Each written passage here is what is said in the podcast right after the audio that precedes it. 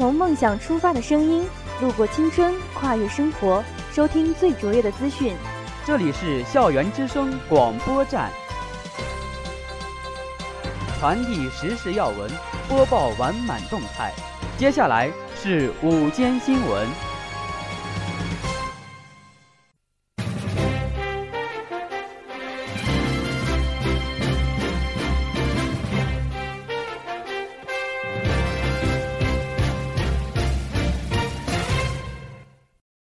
亲爱的老师、同学们，大家好，我是实习播音员任杰。大家好，我是实习播音员程莹。今天是二零一五年十月二十七日，农历九月十四，星期二。欢迎收听今天的新闻速递。以下是新闻摘要：山西农业大学信息学院乡村健康一百户计划正式启动。德国 FOM 大学考察团来山西农业大学信息学院考察。山西农业大学学生创新成果展，中北大学安东尼走进中北大学之青春励志故事分享会。浙江师范大学副校长娄世洲会见南非资深政治家尼卡斯里尔斯。燕山大学燕山大学举办第十四届大学生科技节开幕式及第十二届科技园杯大学生创业大赛决赛。中国人民大学新闻教育六十周年纪念大会举行。青岛大学机电工程学院召开新生基础文明建设教育大会。浙江首个全国双创周北京中关村主场促成二十亿合作项目。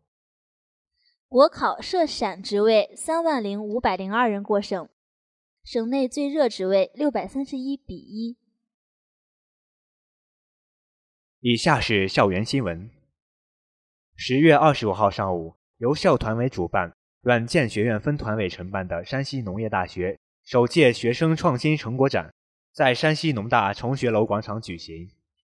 党委书记陈立根、副校长邢国民和学生处、校团委、农发院、软件学院等职能部门老师参观成果展，校领导对每个作品做了详细了解，还就部分作品创意。和学生进行了探讨和交流。本次学生创新成果展分智能硬件、商业网站、移动应用、电脑游戏、管理软件、企业产品、文理学院、信科学院、资环学院等九个展区，三十余件创新作品。展示中，导航地图、机器人、四轴飞行器、智慧农业、3D 打印、在线教育等作品。引起了同学们极大的关注和兴趣。十月二十四日下午，德国 FOM 大学总监 Harold Besshorner 教授、德国 FOM 大学德中经济科技学院院长柳林女士、德中教育文化交流协会会长陈女士、山西财经大学中德学院副院长王秀娟女士一行四人莅临我院考察交流。学院常务副院长姬教授和副院长、副教授陪同代表团漫步雨中。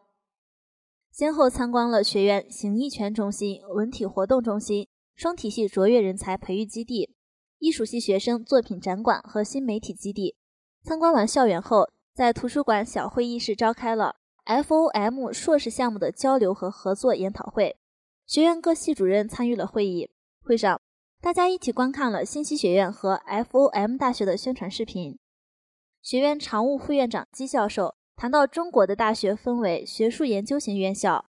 专业性应用型院校、职业性技能型院校三种类型。信息学院正是一所发展中的应用技术型大学。为了能够成为全国应用技术大学的典范，学院借鉴了德国高校的先进经验，参考了德国的工业四点零、双元制等，高度重视实践教学，通过实验、实训、实习来培养学生的专业技能和创新思维。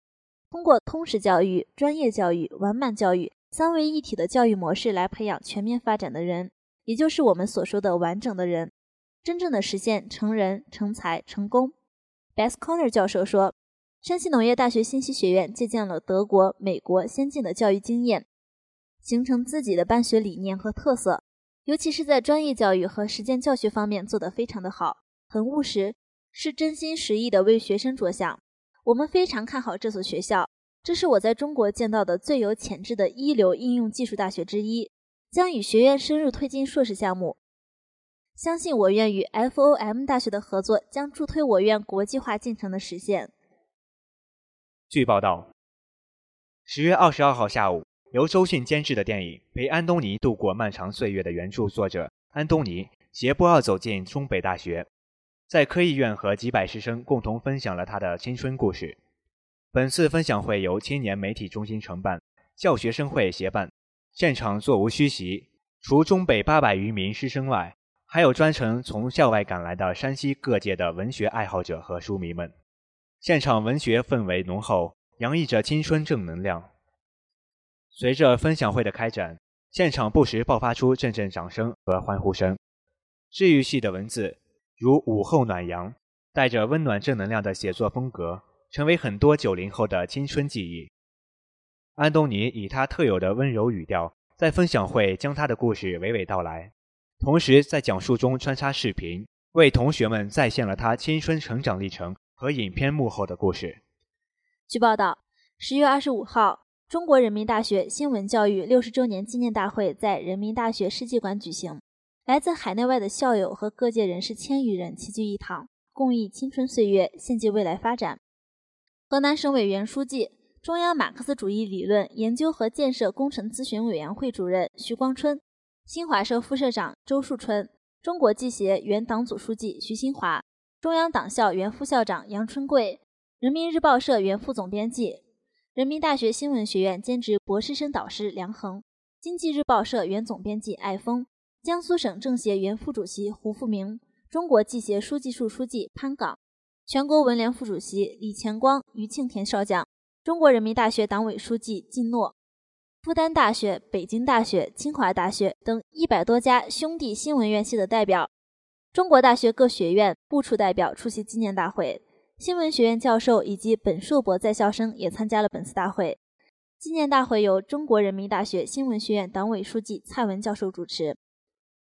中国人民大学新闻学院院长赵其正。回溯了六十年来新闻学院的发展历程，他表示，在人才培养、学术研究、学科建设和社会服务等领域，新闻学院一直保持着干劲和优势，做出了杰出的贡献。面对层出不穷的新技术、新媒体、新挑战，他代表新闻学院做出三个承诺：首先，要追随时代，永不落后，更好地为中国和世界的新闻学发展做贡献；其次，新闻人担当着向国内外传播中国和向中国传播世界的责任。要培养卓越的新闻人才。第三，为了追随时代、绝不落后和培养出优秀的新闻人才，要扎扎实实的推进新闻和传播教育和科研模式的改革。以下是国内新闻。新华社北京十月二十六号电，在刚刚闭幕的首届全国大众创业万众创新活动周，北京中关村主会场超过三百场双创展示交流活动，吸引了十万余人参与。活动周促成合作意向一百零八项，签订合作协议一百一十七项，协议金额超过二十亿元。双创周带动创客经济效应显现。全国大众创业万众创新活动周于十九号到二十三号在全国举行，主会场设置在北京中关村，涵盖北京十六个区县的中关村科技园也在活动期间举办超过三百场双创主题活动。吸引超过十万人参与其中。北京中关村管理委员会最新数据显示，据不完全统计，在双创周政策带动下，各类主体共发布各类创业创新平台项目六百八十六个，促成合作意向项目一百零八项，签订合作协议一百一十七项目，金额超过二十亿元。在首个全国双创周期间。北京进一步整合政策资源，支撑双创，并发布关于大力推进大众创业和万众创新的实施意见，提出到2017年，北京将建成国家级新兴产业双创示范基地，成为全国高端创新创业的核心区和发源地的目标。据报道，2016年度国家公务员考试报名已于10月24日18时结束，招录单位的审核将持续到10月26日18时。至二十四日十八时，国考报名系统共通过审核一百二十八万三千七百七十七人，其中涉及陕西的六百六十五个职位中，就有三万零五百零二人通过审核，平均竞争为五十比一，有两个职位无人通过审核。据统计数据看，二零一六年度国考报名总人数与去年基本保持平衡。报名人数较多的职位主要集中在陕西省国家税务局、中国民用航空局西北地区管理局、西安铁路公安局等部门。其中，陕西省国税局西安市高陵区国家税务局基层分局科员职位招录五人，共有一千四百六十九人通过审核，是陕西职位中通过审核人数最多的。而竞争最激烈的职位是陕西省国家税务局西咸市区金河新城税务分局基层分局科员一职。该职位只招录一人，有六百三十一人通过审核，竞争比达到六百三十一比一。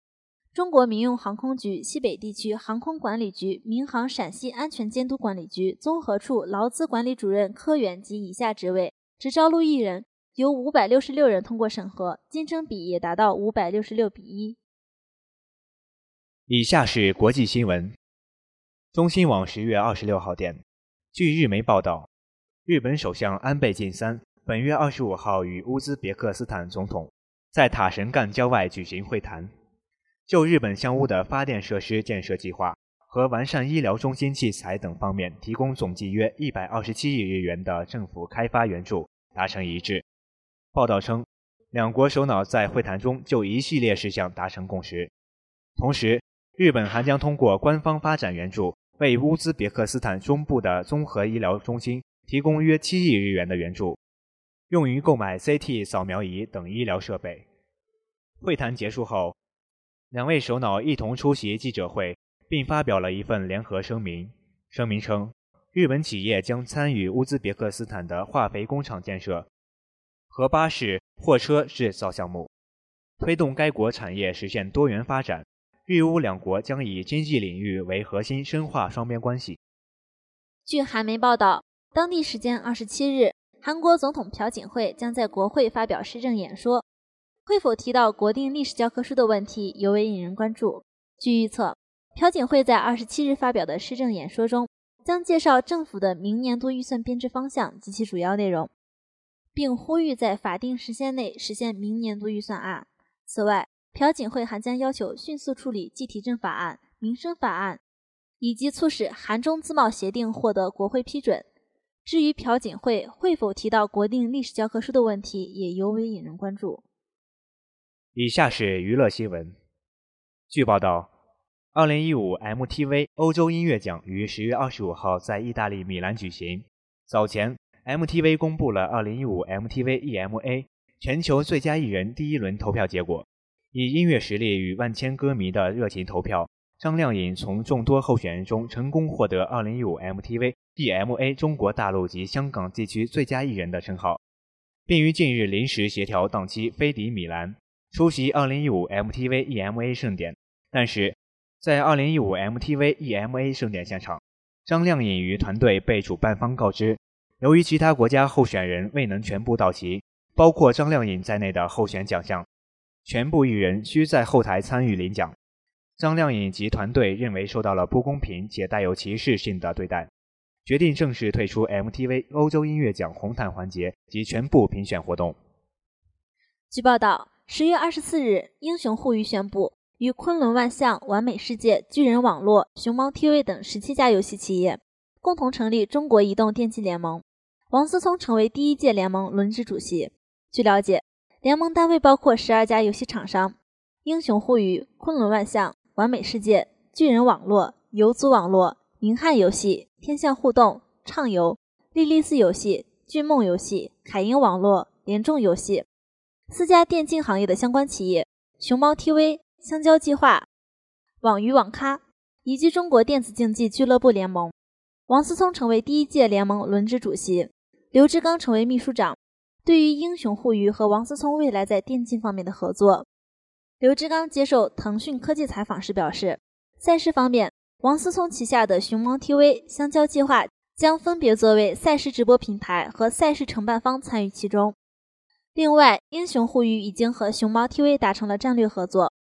未来还会在电竞战队的培养上合作。以上就是今天的全部新闻，下面进入音乐时空。本期新闻由李笑言编辑，王潇林策划，感谢大家的收听。我们明天再见。再见。